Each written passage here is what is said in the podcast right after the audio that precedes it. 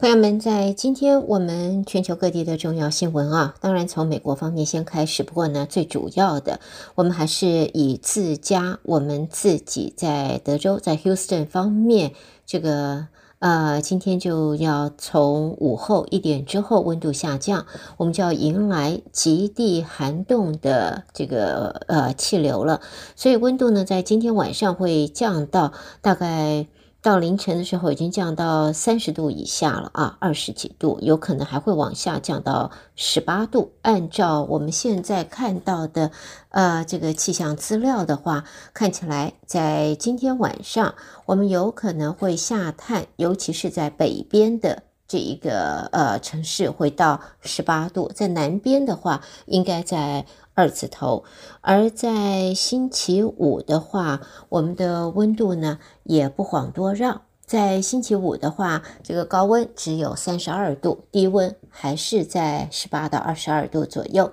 在今明两天，我们仍然还是阳光不错的天气。而今天我们在到下午呃一点左右吧，我们的高温还有可能达到六十一到六十二度，但是呢之后。这个锋面进来，气流进来，我们就开始下降了。所以呢，这个呃极地的温度进来以后呢，要提醒所有的朋友们，一定要做好趁趁现在啊，趁现在今天还有阳光，大部分的朋友都放假了，请你做好防冻、防这个水管爆裂。屋子的这这一些安全的保护，还有呢不耐寒的植物或者你的宠物，尤其是它们的脚掌啊，这个脚垫、脚掌是非常非常重要。就算毛厚，但是脚掌是没有毛的。所以，宠物专科医师中山英中医师也特别提醒朋友们，不要因为你养的这个宠物，你的大狗。毛厚厚的，它不怕冷，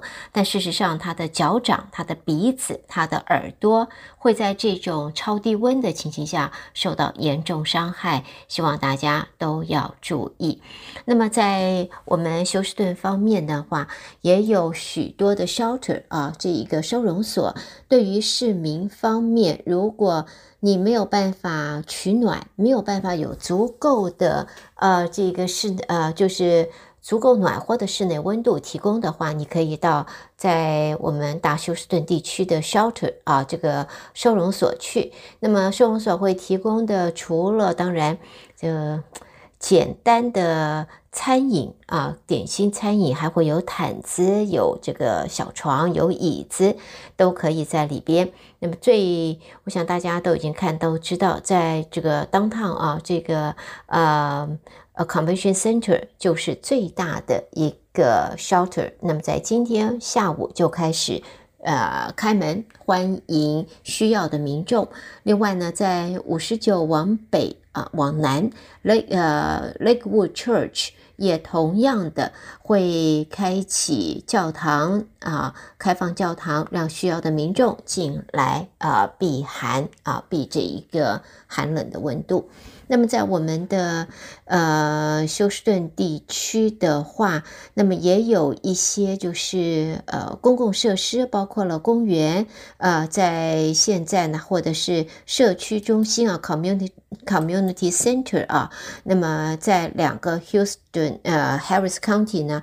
将会要因为这个寒流啊大寒的情形而关闭。所以要提醒朋友们，不过呢，在现在我们这么寒冷的温度下边，很多的活动都要因此做一个调整啊。好，另外呢，也要提醒您，Metro Bus 呢，在今天以及接下来这几天呢，也会提供需要到不同 shelter 的民众，你都可以搭乘。那么详细的情形，朋友们可能要查询一下 Metro 这个呃公车它的路线啊，它的营业时间。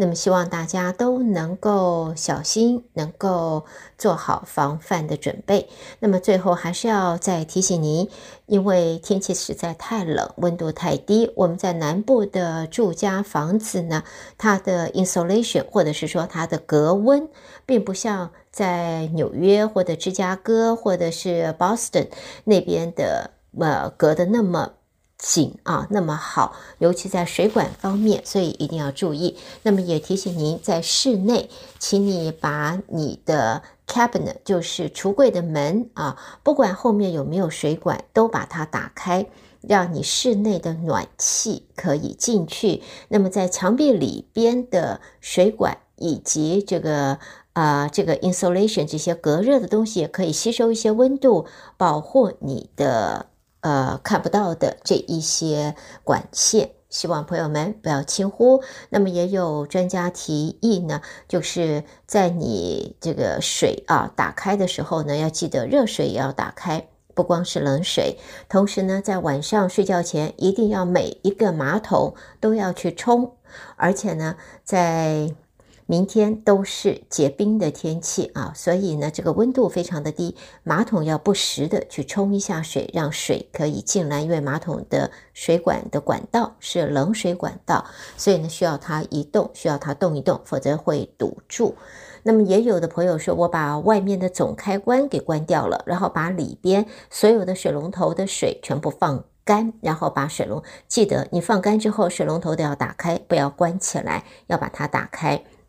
那么户外的呃洒水系统也要把它关掉，把水排掉。那么在户外的水管现在就要赶快收起来啊，收到你的呃这个走廊下边，或者放回你的 garage 啊，避免外面太寒冷啊冻坏了。那么露在外头的水管都赶快包起来，呃多。借用一些时间提醒朋友们，你包水管的 insulation 啊，你可以在 Home Depot、在 Lowe's 这些地方都买得到。如果你买不到的话，那么在这个 Noodle 游泳的那个像面条一样的啊，像大吸管一样的那个也可以。那么厚的旧袜子套套它个几层，然后去包也可以。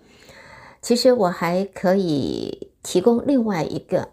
这个是比较另类的啊，那个就是女性朋友在生理期用的卫生棉也可以，但是呢，不是那种超薄型的，你可以去买一小包最便宜、最便宜的传统的这种卫生棉，它是 individual。个别包装，所以它外面的这一层已经是就是包装在外头的，就是塑胶，所以已经是隔水。你不要把它拆下来，你让塑胶的这一面还粘在呃这个 pad 这卫生棉的背面，然后呢，卫生棉厚厚的，你就可以把它缠在这个水管或者水龙头上面啊，然后我再拿一个绳子绑起来，这已经是隔源，而且还可以隔水防水。嗯，比较另类，不过很有用，非常有用。好，我们这个是在一开始呢，呃，关于在我们即将在今天就要到来的。超级寒冻天气，提醒大家，很快的，我们就把新闻方面呢，很快的回到美国方面的新闻。第一个呢，就看到乌克兰总统泽伦斯基在昨天就在美国的国会演说，他也多次的感谢美国方面对乌克兰的援助，也指明年将会是战争的转捩点，同时呼吁美国要加强对俄罗斯的制裁，提供乌克兰更多的军援，并且誓言一定会赢得胜利，而且永不投降。那么在现在呢，也看到泽伦斯基的美国行，那么获赠大礼啊！现在呢，啊、呃，他在昨天已经获得了美国长期支援啊支持的承诺，还包括提供新的飞弹防御系统。美国总统拜登也向他承诺，就是永远他都不会是孤立无援的。那么这一次，乌克兰总统泽伦斯基以战时领袖身份首次和美国总统拜登啊面对面的展开会谈，这也是他经历了三百天的战争第一次海外的访问。而美国这方面呢，总统拜登则敦促美国人和全世界在二零二三年还是要继续的支持基辅。那么在访问美国之后呢，泽伦斯基下一站会是在哪里呢？那么啊。呃，在现在呢，媒体 CBS 则报道，接下来泽伦斯基可能会访问其他的国家，包括了英国、法国和德国在内。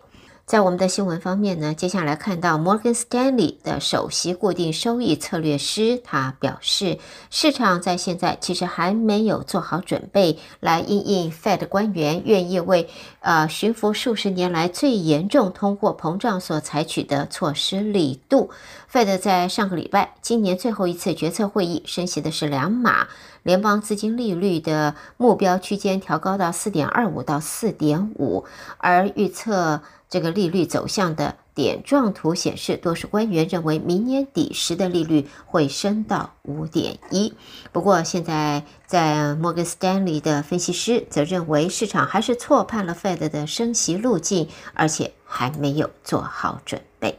朋友们，在新闻最后，我们看到是 FTX，这是加密货币平台 FTX 的创办人，他因为不当挪用资金等罪名，面临多项诈欺指控。律师在昨天已经在巴哈马的法院听证会上宣读书面证词，而这一个 FTX 的创办人也表示，他同意引渡回美国。朋友们，带给大家，这是来自美国方面的重要新闻。您收听的是德州中文台，我是胡美健。在美国的新闻之后呢，我们在接下来要和大家关心国际方面的报道。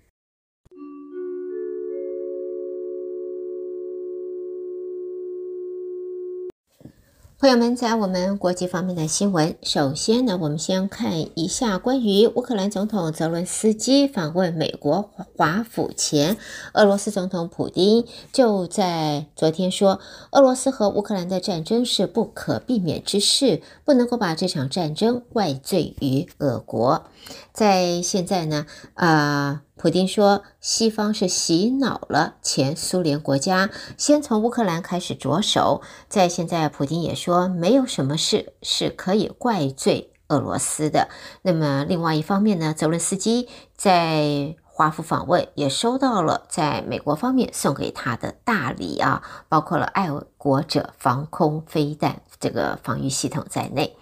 好，接着我们继续往下看。我们看到的是，是来自世贸组织 WTO 在昨天表示，美国把香港的进口货物标记为来自中国，是违反国际贸易的规定。华府是拒绝接受这项裁决。在中国方面，二零二零年对这个金融中心实施国安法之后呢，前美国总统川普政府就把香港货物标示为中国制造。世贸组织则对此做出上述的裁决，而世贸组织解决争端机构成立小组在昨天说，根据全球贸易规定，标示原产地的要求并不合理。WTO 小组报告指出，美国没有证明这种具争议的局势已经构成国际关系的紧急状况。接着我们看到的是安理会啊，联合国安理会在昨天通过了议案，要求缅甸军政府释放民主领袖翁山苏姬。这也是安理会有史以来首次针对这个动荡不安的东南亚国家局势通过决议案。由十五个国家组成的安理会，数十年来对缅甸问题存在着分歧。在此之前，只曾经就这个国家啊、呃、达成正式声明。那么，现在安理会的决议案是敦促缅甸军政府立即释放所有被任意拘禁的囚犯，包括了翁山素姬和前总统温敏，并且也要求立即停立即停止一切形式的暴力。这是安理会今年相对团结的时刻。在这一年中，安理会因为俄罗斯入侵乌克兰分歧的是更形扩大。好，下边我们看到的是德国来自柏林的报道，因为中国方面疫情扩大，德国也紧急的运送了 BNT 疫苗供自家侨民接种。德国总理施坦迈尔和中国国家主席习近平通话时也表示，可以立即运送数亿剂的疫苗来协助中国，呃，抵抗啊这个疫情。但是呢，在中国当局并没有接受。那么在现在呢，德国与中国官方接触时，一再鼓励中国引进和在地生产德国生技公司 BioNTech 所研发的这个疫苗，提高民众对 COVID 的免疫力。那么，施坦迈尔在日前和习近平通电话，时间长达六十分钟。两个人的谈话也触及了中国当前严峻的疫情。那么，施坦迈尔是表示呢，可以就是把 BNT 的疫苗啊、运数亿剂到中国协助中国抗疫，只是呢，中国当局并没有接受。好，我们新闻最后看到呢，是以色列，以色列的鹰派政坛老将纳坦雅胡在昨天宣布啊，组成新阁，他将成为以色列历史上最右翼联盟领导人。他下台了一年半，十八个月之后，现在重新回炉，重新掌权了。带给大家这是在国际方面的重要新闻。朋友们收听的是。德州中文台，我是胡美健。让我们在这儿再来关心的会是来自两岸方面的重要消息。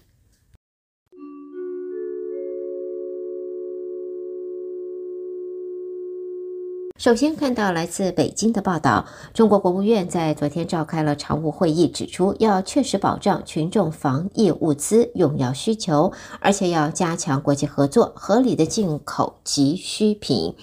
在这一次的会议，响应日前中央经济工作会议的定调，强调坚持两个毫不动摇。会议也做出了三项指示：一是对落实稳经济一揽子政策措施，抓好填平补齐；第二，则是推动重大项目建设和设备更新改造，形成更多的实务工作量；第三，则是坚持两个毫不动摇。好，另外在疫情方面呢，我们晓得，因为疫情啊，在中国这个松绑之后呢，疫防防疫松绑之后呢，染疫的人数突然大增，所以呢，在这个退烧药、感冒药是供不应求，现在买不到。而中国布洛芬退烧药其实是它的产能是世界第一的，但是因为疫情在近期失控，染疫人数暴增，民众却拿不到药。根据了解，中国现在一天就要消耗大概四亿片的布洛芬，生产四亿片布洛芬最少还得要四十天呢。短期缺药的情形要解决还不那么容易。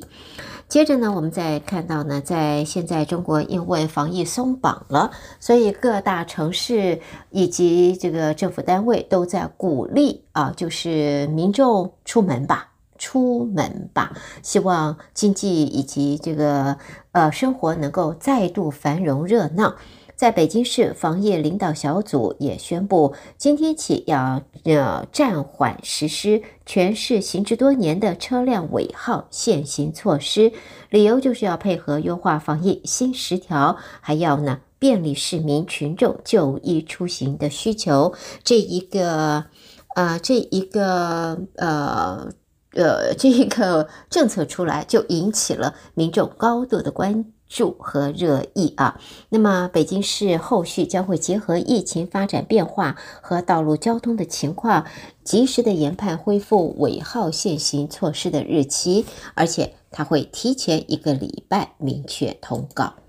接着，在中国的经济方面呢，响应中共中央经济工作会议对明年的经济政策的方针，中国证监会在昨天说将会深入推进股票发行注册改注。测制的改革，也要推动企业境外上市制度改革落地实施，加快平台企业境外上市绿灯案例的落地。那么，证监会说要推动全面深化资本市场改革，走稳、走深、走实，要完善资本市场制度供给，还要财力、科技产业、金融的良性循环。另外呢，在中国央行啊，就是中国人民银行，则表示，接下来将会做好引导金融机构支持房地产行业重组并购，推动防范化解优质龙头房企的风险，也要改善龙头房企资产负债的状况的相关工作。那么，在现在我们晓得，常常有骇客啊，这个来盗取资料，然后呢，再反向来勒索。现在也看到呢，这个中国电动汽车大厂蔚来近日也传传出遭骇客入侵，窃取了将近四十万车主和两。二点二八万两万啊两千八百个员工的个资，现在也被勒索两百二十五万美元的等值比特币。未来的董事长现在已经向用户道歉，表示会对带来的损失承担责任。好，最后我们看到的是香港世贸是裁定美国对香港标签措施这个是违规的，所以呢，对此呢，首先港府。当然，举双手表示欢迎世贸的裁决。在这里，美国是二零二零年底要求香港输往美国产品标示为中国产品，世贸组织在近日裁定美国违规。现在，香港港府则表示欢迎这个裁决。带给大家在中国方面的重要新闻，朋友们收听的是德州中文台，我是胡美健。下边焦点转到台湾方面，我们关心来自台湾的最新消息。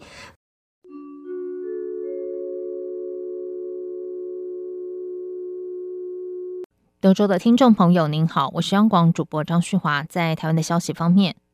陆委会今天在行政院会报告，将于春节期间实施金马专案，循序渐进恢复小三通。根据规划，金马春节专案实施期间为二零二三年一月七号到二月六号，采专案申请方式，搭乘旅客以金马地区民众、陆配等为限，并由金马地方政府负责造册及管控。专案规定，金门每天至多一班，马祖每周至多两班。陆委会主委邱太三今天在行政院会表示，小三通是船运，搭乘者抵达码头之后还有一段距离才到机场，加上班机不一定衔接，考量当地防疫风险之后不开放中转。行政院长苏贞昌才是各部会务必在落实防疫的前提之下执行专案，并且作为未来小三通客运常态化的参考。政务委员、行政院发言人罗秉成转述说，在逐步恢复两岸人民。健康有序交流是政府的政策，各有关部会必须在落实防疫的前提下执行本专案，以确保金马乡经济全体国人的健康。也请有关部会视本专案的执行情形，作为推动未来小三通客运常态化复航的参考。中央流行疫情指挥中心指挥官王必胜表示，春节专案之后是否继续推动小三通防疫，当然是考虑因素之一。但中国各项数据不透明，官方公布数字与实际状况有极大落差，难以透过数据推断。王必胜表示，将从境外移入个案适当 PCR 抽样，间接观察中国入境的确诊率，当作侧面观察参考的依据。至于未来是否进一步增加两岸直航航点，引发关注。陆委会主委邱泰三今天表示，台商反映希望增加深圳直航点，但中国疫情管控，各地层层加码，导致航空公司也会考虑搭乘量能。邱泰三表示，是否进一步扩增直航航点，两岸都还在试探中。行政院今天宣布，两岸小三通分阶段重启，春节专案仅限金马民众和陆配使用。金门立委陈玉珍表示，先求有，再求好。也呼吁中央再多考量台商春节返家团圆的期望。民进党立委庄瑞雄则认为，朝野都希望金马小三通恢复正常，只是中国疫情确实不透明，分阶段开放是合理考量。而国民党今天则是表示，政府不要做一半，不仅金马地区民众有探亲和人道需求，在大陆地区的数十万台湾民众同样有返台探亲与家人团聚的需求。国民党文传会副主委林嘉欣受访表示，民进党过去种种荒谬理由，包括大陆民众可能来抢药等，意图阻挡在对岸台湾同胞利用小三通或增加航点回台湾过年，这对在大陆工作的台胞、台生、台商相当不公平。林嘉欣呼吁，民进党政府不应该忽略在对岸的台湾民众的存在，应该积极考虑综合情况，妥善规划第二波开放，让在对岸的台湾民众可以安全便利地回台湾过个好年。美国联邦众议员匡希恒、米勒、米克斯、欧文斯、布英珠等四位众议员，十七号到二十二号访台，包含此团在内，今年已经有三十六位美国国会议员来访。外交部表示，来自美国和加拿大的访宾今年在数量跟层级方面都达至新高，包括美国联邦众议院议长裴洛西、三位美国州长、加国国会议员。北美司这一年来已经接待约三百五十位外宾。北美司司长徐有典说。而近年来，台湾不论是在区域安全、民主价值，或者是供应链韧性上面的重要角色，也让更多美加地区的友人，即使是在疫情期间，仍然愿意选择到台湾来访问，展现对于台湾的这个坚定支持。展望明年的台湾和美国、加拿大的关系进展。外交部今天表示，将持续拓展双边关系，相信在彼此互惠互信的良好基础上，会看到更多不同领域的合作跟交流，而且在深化双边关系的同时，也将为全球关切的议题与挑战持续贡献台湾的心力。中央研究院今天公布最新台湾经济成长率预测，预估今年经济成长率为百分之二点九四，主要是第四季经济成长率急转直下。中研院指出，俄乌战争冲击持续，全球通膨高涨，美欧等主要经济体采用快速升息的紧缩货币政策，影响终端需求，连带台湾出口与投资严重受创。二零二二年第四季已经出现外需骤减，而且通膨会持续到二零二三年，都是造成经济趋缓的最大因素。另外，中研院也预估明年实质经济成长率难保百分之二点五，只有百分之二点四一。低于台湾中央银行日前预估的百分之二点五三。中研院经济研究所兼任研究员周雨田表示，中研院整体趋势和央行预测接近，但比央行预估的又更为保守。主要是因为央行公布预估数据之后，这期间国内外的负面因素又不断出现。周雨田说：“外销订单啊，礼拜四才出来的啊，美国的这个央行升息以后，那对。”啊，这一个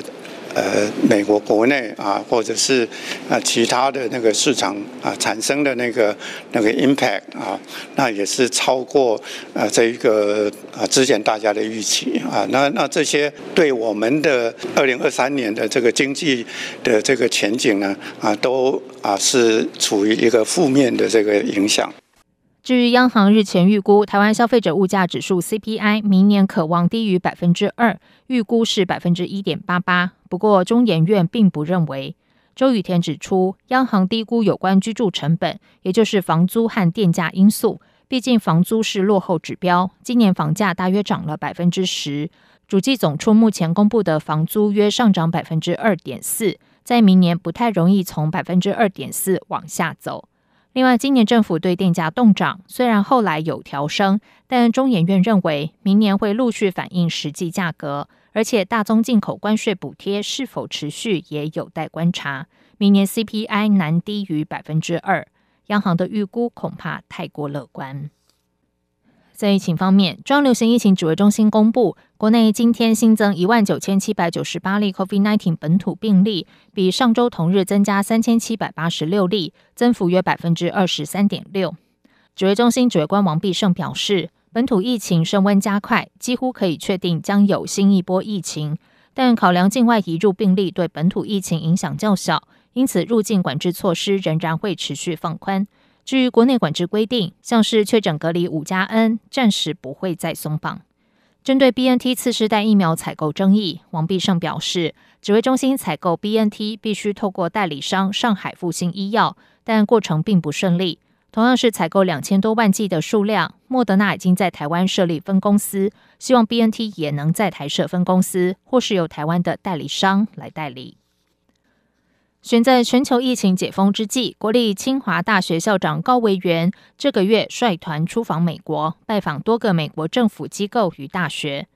美国总统拜登八月签署晶片法案，高维元今天表示，美国国家科学基金会 NSF 日前和我国国科会合作，启动台美先进半导体晶片设计与制作合作计划。这是美国政府首度重金挹注产业，发展半导体成为联邦政府各机构重要任务。各研究型大学与相关企业也积极争取资源，以及培育跨领域与跨文化的新人才。高维元在今年五月接任清华大学校长。他说，选在此时访美，是希望在美国政府跨部门资源整合及分配尚未定案之际，与美方建立互信及双赢的合作方式，并以清华大学为平台，与美国的政府机构及研究型大学合作研究与培育人才。他说：“这时间点要是用来就是只是签一个 MOU 照几张照片，我认为真正就失去了它的这个长久的实质性上的意义了。而且我在美国四十多年，我十分了解美国人做事的方式跟文化，这也是为什么。”跨文化的理解是十分重要的。清大提到，伯克莱加大提议寻求企业赞助支持，在清大设立可串接多方合作的国际平台，来促成台美双方的科技、经济、地缘政治等跨领域合作。伯克莱加大工学院也表示，两校未来可以共同建立半导体研究团队。高委员表示，这趟美国行也邀请各大学及研究机构在当地参加清大交流说明会，希望在最短的时间内接触更多有意和清大合作的学研单位，成果相当丰硕。以上就是今天的台湾重点新闻，谢谢收听。